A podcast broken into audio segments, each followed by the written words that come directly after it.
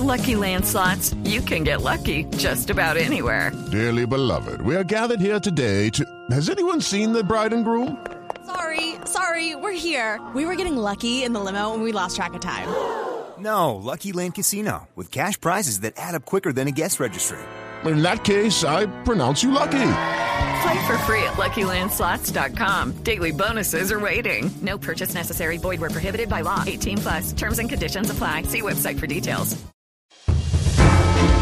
Mucho tiempo duramos esperando este momento, las elecciones de los Estados Unidos que a uno le puede gustar o no, pero el presidente de los Estados Unidos es pues el presidente más poderoso del planeta y ante la ausencia esta semana en la intérprete de Camila Zuluaga pues invitamos a alguien que, que viene mucho, que pasa mucho por la intérprete que es Valeria Santos. ¿Qué tal Valeria? ¿Cómo, cómo está usted que yo la vi muy, muy ansiosa, muy, muy participativa con, con las elecciones de los Estados Unidos?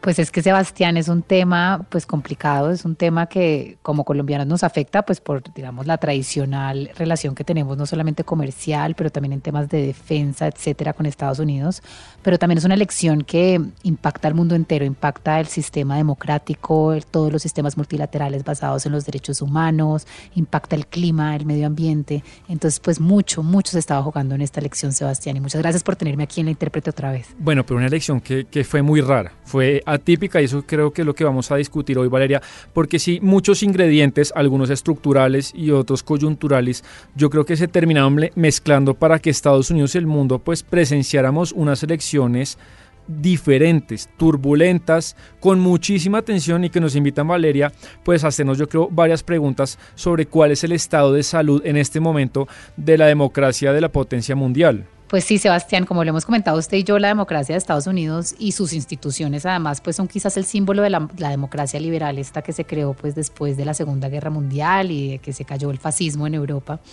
Y desde hace siglos Estados Unidos pues ha venido gozando de un bipartidismo muy sólido, un tránsito de gobiernos a otros tranquilos con la certeza de que pues el sistema es muchísimo más fuerte que cualquier nombre o que cualquier presidente, ¿no? Sí, ha habido presidentes con tinte autoritario, pero el sistema yo creo que se ha levantado por encima de esto. Y en esta ocasión se juntó la figura de Donald Trump, un político, yo no sé si usted está de acuerdo conmigo, que es el político no tradicional, que desde el primer momento eso llegó a patear el tablero, rompió los protocolos y, y cualquier mínimo estándar de la corrección política, eso él todo lo rompió y eso Valeria se juntó con una pandemia pues que antoja ser incontrolable por ahora. Y desde que empezamos a entender los alcances a largo plazo de lo que iba a ser el coronavirus, supimos que estas elecciones iban a ser anormales anormales, Sebastián, y pues con un presidente populista que siempre ha apelado a ser un outsider, a ser antiestablecimiento, eh, pues ya sabíamos que él iba a reaccionar de una manera bastante atípica a estas elecciones, pero lo que sí pudimos ver desde el principio es que él iba a capitalizar pues esta incertidumbre de estas elecciones eh, que, que se dan en la mitad de una pandemia. Lo que sí hay que aclarar, Sebastián, es que desde hace ya más de un siglo el ciudadano en Estados Unidos ha tenido derecho a votar vía correo, o sea, por mail. Pero en esta ocasión, evidentemente, pues había mucha preocupación, pues porque la pandemia iba a hacer que muchísimas personas en estados que no tenían todavía la capacidad instalada, pues se volcaran a utilizar este mecanismo para votar y para ejercer su derecho al voto. Entonces, desde ahí, desde que el presidente Trump empezó a pronosticar que muchas personas iban a votar por correo, sobre todo demócratas, pues empezó a decir en una, en una rueda de prensa y tuvo un rifirrafe muy fuerte con un periodista sugiriendo que esta manera de votar podía eh, abrir la puerta a un posible fraude electoral. Acuérdese, Sebastián, además que John Bolton, que fue el asesor de seguridad y además fue una persona de máxima confianza del presidente Trump, pues publicó un libro con unas revelaciones bastante explosivas que daban como bastantes detalles del trato que él tenía con el presidente y cómo se manejaban las cosas dentro de la Casa Blanca. ¿Sí ya lo leyó? Eh, ¿Lo leyó, lo compró? Sí, yo no lo he comprado, pero he leído apartes que han salido en los medios de comunicación. El New York Times hizo un buen resumen y por ahí he leído, pero la verdad es que no, no he invertido la plática en el libro. Yo creo que ya está tarde para hacer eso, pero bueno. Eh, en este libro, y lo interesante después de que, de que vimos, digamos, todas las declaraciones explosivas, es que pues la Casa Blanca utilizó como esta estrategia, ¿no? La que siempre utiliza Trump y es volcar todo su aparato de abogados y este aparato jurídico para bloquear el lanzamiento del libro, digamos, apelando a a estas leyes federales que impiden supuestamente la divulgación de información confidencial que podría atentar eh, con la seguridad nacional del país. Sin embargo, Sebastián, esta estrategia del presidente que es bastante recurrente, que estamos viendo cómo va a utilizar y está utilizando en estas elecciones, pues no prosperó porque un juez desestimó esta demanda y al final pues el libro, como ya sabemos todos, se publicó. Sí, no sabemos cuánto, pero el, el libro yo creo que le hizo algún, algún daño a la campaña de él. Y precisamente hace un tiempo, Valeria, hablamos con, con él, con John Bolton, con el ex asesor de Donald Trump, y estas fueron las razones que nos contó él, lo llevaron a publicar pues este explosivo libro.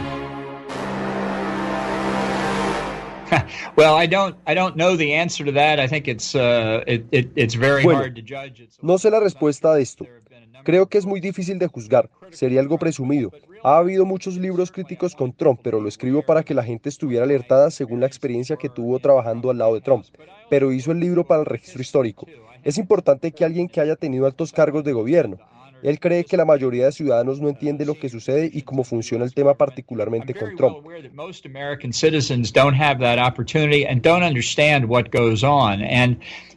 Lo que pasa ya es tan inusual y tan raro respecto a otros presidentes con los que trabajó. Por eso era importante que la gente pudiera entender.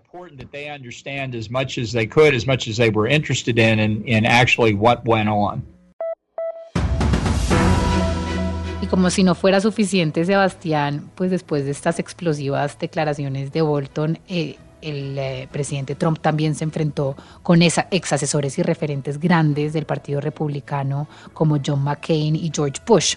Y este fue, digamos, eh, un detonante que fue, eh, abrió una crisis dentro del Partido Republicano para el presidente Trump. Pero también recordemos que hubo movimiento local y mundial que se dio a raíz del asesinato de George Floyd y que apelaba un poco a la segregación racial, a la discriminación racial que aún existe en Estados Unidos este movimiento Black Lives Matter y todas las protestas alrededor de esto, pues terminó siendo un elemento muy poderoso de campaña eh, para los demócratas y un sí, pues digamos que, que, el círculo anti-Trump y toda la oposición del presidente terminó por capitalizar esto, Sebastián. Incluso le tengo un dato eh, sobre el tema de, del tema racial en Estados Unidos. La última encuesta que hicieron en Estados Unidos a las personas que ya estaban votando y que acababan de depositar el voto el día de las elecciones, eh, produjo un resultado y era que no era la pandemia lo que más les importaba, como habían dicho las encuestadoras, sino el tema de la segregación racial, del racismo estructural que aún existe en Estados Unidos.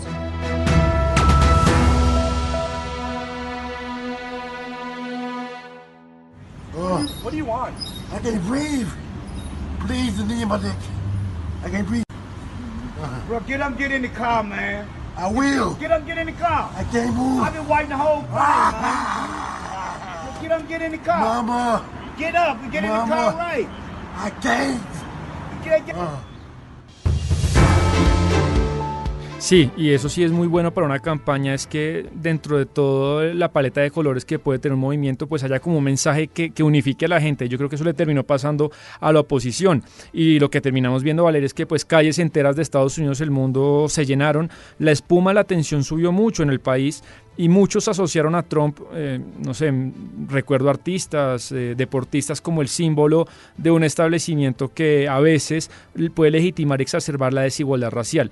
Y ese debate, pues puede ser o el número uno, pero de ahí no sale, o el número dos, pues elemento presencial de campaña que vimos en, todos estos meses. Y también Trump, evidentemente, capitalizando un poco el caos y la anarquía que se generó a, raíz de estas protestas sociales para decir que él era el presidente de la ley y el orden y que él no iba a dejar que anarquistas destruyeran pues Estados Unidos. Pero mire, después de todas estas protestas, eh, en agosto más o menos, Joe Biden eh, pues gana la, la nominación demócrata y elige como With the Lucky Land slots, you can get lucky just about anywhere.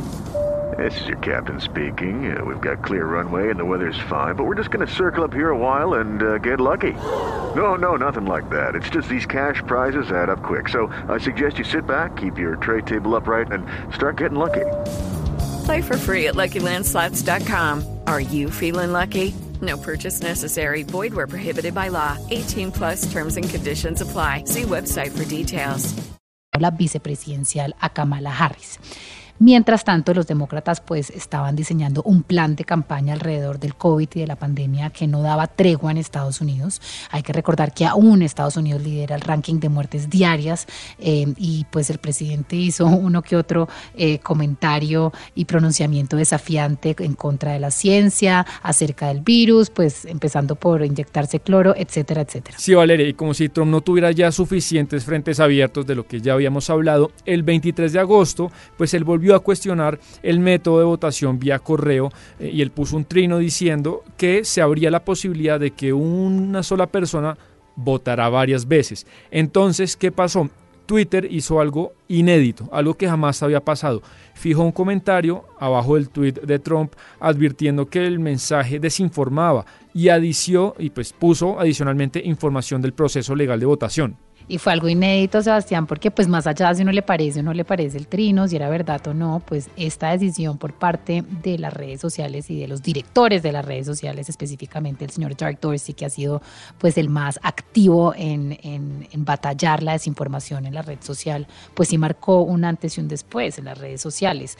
Y, y esto fue lo que también le abrió al presidente otro frente de batalla y esta vez pues este frente de batalla eh, es en contra de las redes sociales, Sebastián, y lo vimos en el día de la elección presidencial, donde Twitter decidió ni siquiera ponerle una nota de que esta información eh, no es eh, real o es información que puede ser dudosa, sino que le borró como tres trinos al presidente Sebastián. Sí, eh, volvió a pasar muchas veces, las semanas fueron pasando, Valeria, y cada vez uno miraba las encuestas y, y le daban un margen mayor pues, de probabilidad de ganancia a Joe Biden, que además pues, llegó al primer debate presidencial del 29 de septiembre bien parado en las encuestas. Eso es lo que ya sabemos que, que, no, que se equivocaron muchas de ellas, pero eso decían. Y eh, yo creo que Valeria, lo que sucedió esa noche, yo sé que usted vio el debate, pues fue algo vergonzoso. Un debate que tuvo más de 100 interrupciones entre los dos candidatos, que, que fue un, un show de, pues, de ataques personales y bajos. Y, y, y, creo que también será esta campaña recordada por eso, por, por, por un debate que sí fue bien vergonzoso. I'm not going to answer the question Why because, answer that because question? the question you to is a lot of the question Supreme is Court justice, the radical question- left. Will you shut up, man? Listen, who is on your list, Joe? Así es, Sebastián, y después de todos esos acontecimientos que han sido bastante extraños y que han inundado la agenda en Estados Unidos y pues evidentemente la agenda noticiosa en el mundo, eh, los días antes de la elección, eh, los días antes previos al 3 de noviembre, pues se seguía respirando un ambiente muy extraño en Estados Unidos. Todos los cuestionamientos que hacía a diario el presidente sobre la legitimidad de la votación por correo, también sobre la legitimidad de los votos que llegaban, llegaran después del día de las elecciones y pues el miedo a hipotético tenso, digamos, tránsito del poder de Trump a Biden, pues digamos que en este momento seguía en el aire. Eh, y pues Sebastián, decir que la madre de las democracias pues vivió un nivel de suspicacia difícil de entender, sobre todo para nosotros que vivimos en el tercer mundo y vemos Estados Unidos pues con, con bastante envidia en cierta la forma como tienen solidificadas sus instituciones. Para nosotros es muy difícil entender cómo este aire de incertidumbre pues se respira en Estados Unidos. Sí, es, una es un modelo institucional que yo admiro mucho y, es extraño, es verdad. Lo que va a pasar es que desde el 3 de noviembre hasta el 20 de enero, día de la posesión, pues hay, varias semanas. Y si Trump no reconoce los resultados, pues el país podría respirar unos días de zozobra inusuales. Y respecto a este tema jurídico, de qué puede pasar si Donald Trump desconoce lo- los resultados, hablamos, Valeria, con la exfiscal federal Barbara McGuire. Y ella pues nos cuenta cuál sería el escenario y cuál es el pronunciamiento que tendría que tener la Corte y el Congreso. Yes, well, um, one thing that's important to Algo hay que tener en cuenta y es que el presidente Trump es quien gobierna para un término de cuatro años. Si él se rehúsa a aceptar su salida, independientemente de eso, el 20 de enero de 2021 su término expira. Apenas certifiquen los resultados y el Congreso los acepte, Trump deja la Casa Blanca el 20 de enero. Así él se rehúse, Joe Biden se convertiría igual en el nuevo presidente y tendría autoridad para comendar todas las instituciones del gobierno federal, incluso los servicios secretos. Y podría entonces ordenarle al servicio secreto y podría entonces ordenarle al servicio secreto remover a Trump. Bueno, Valeria, y para terminar, pues todo este podcast de, de, cosas inusuales, atípicas en una elección de los Estados Unidos, pues la cereza del pastel es que el mismo presidente de los Estados Unidos y su campaña demandó votaciones de algunos estados. Eh, ¿Qué escenario de incertidumbre podría ocurrir con, con, con esto que vimos? Pues como ya sabemos y lo, lo planteamos eh, antes, Sebastián, una de las estrategias del presidente Donald Trump es utilizar, eh, digamos, su equipo de abogados para demandar, eh, pues digamos, aspectos eh, de toda la forma como ha gobernado y ahora está utilizando también la estrategia judicial para llegar a cortes distritales federales y eventualmente a la Corte Suprema de Justicia para eh, decir o alegar que en ciertos estados hubo fraude.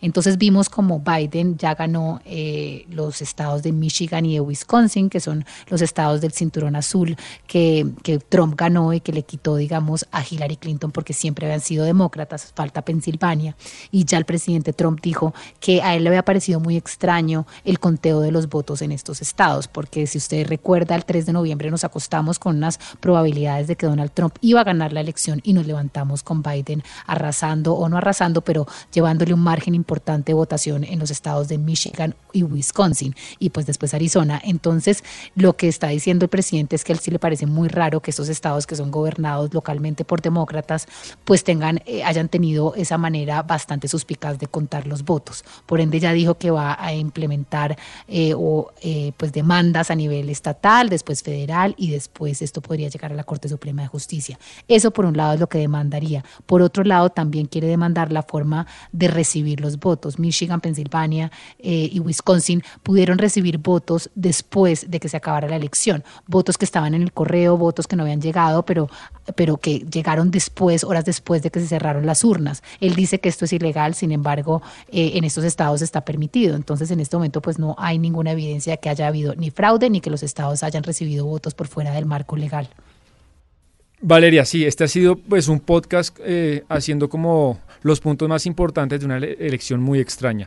Eh, seguimos en esta semana y todavía más de 72 horas después no conocemos el nombre del ganador de las elecciones de los Estados Unidos. Así es, Sebastián, sigue el mundo y Estados Unidos pues en incertidumbre con una tensión pues gigante por no conocer el nombre, dependemos de unos estados, dependemos todavía del conteo de votos que ha sido muy lento porque recordemos a los oyentes que en los estados donde están contando los votos que llegaron por correo no podían legalmente empezarlos a contar sino hasta el día de las elecciones, a diferencia por ejemplo de California y de Florida que ellos pudieron empezar a contar los votos desde hace un mes que empezaban a llegar, ellos iban contando. Estos estados pues no pudieron empezar hasta que hasta el día de las elecciones, por ende, pues tiene una cantidad de votos eh, que contar todavía, así que ha sido largo y tenso, Sebastián. Bueno, Valeria, pues muchas gracias por pasarse otra vez por la intérprete. Usted sabe que siempre tendrá una silla acá y, me parecía interesante invitarla para este tema porque yo sé que usted pues está, está, ha estado muy pendiente todo este tiempo con esto. Y a ustedes, muchas gracias que nos acompañan semanalmente a Camila Zuluaga y a mí. Si les gustó este podcast, pues lo pueden compartir en todas las redes sociales, en Twitter, en Facebook y además eh, pueden oír la intérprete en todas las plataformas digitales. Esto fue todo por hoy. Este capítulo de la intérprete fue posible por los libretos de Sebastián Nora, la corrección de estilo de Diana Mejía y la participación especial de nuestra invitada Valeria Santos. Muchas gracias.